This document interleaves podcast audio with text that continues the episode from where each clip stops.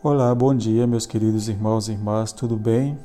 Hoje estamos na segunda-feira da vigésima semana do tempo comum e o Evangelho é de Mateus 19, de 16 a 22. Se tu queres ser perfeito, vai, vende tudo o que tens e terás um tesouro no céu.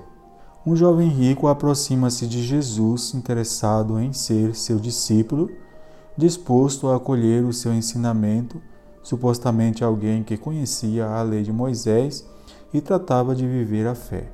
Chama Jesus de mestre, perguntando o que é necessário para alcançar a vida eterna. E a pergunta daquele jovem, na realidade, era uma das mais comuns feitas aos mestres daquele tempo e expressava o desejo sincero de saber qual era a melhor forma para crescer no caminho de Deus. A resposta de Jesus apresenta os deveres de amar o próximo que já era conhecido no Antigo Testamento. E ainda no pós-exílio, isto havia sido acentuado como exigência fraterna e haviam fixado na lei: não faças a ninguém o que não queres que te façam.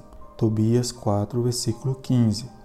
Jesus atende ao seu pedido e pede exatamente o que ele não é capaz de fazer, dividir tudo o que tem com os pobres. Ao pedir o que não estava disposto a dar, Jesus revela o coração daquele jovem, demonstrando que as suas intenções de entrega total não eram autênticas e o coloca de volta no seu caminho para a vida normal.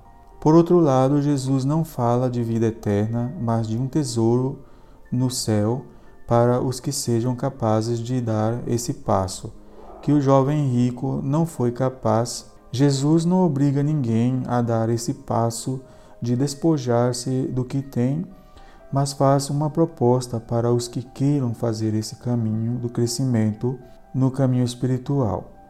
Mas também não se trata apenas de uma proposta para alguns poucos escolhidos, para uma elite de consagrados. A proposta é para todos, porque Jesus sempre está pedindo que demos um passo mais além do que acreditamos poder dar, como no caso em que nos pede ser perfeitos como o Pai é perfeito.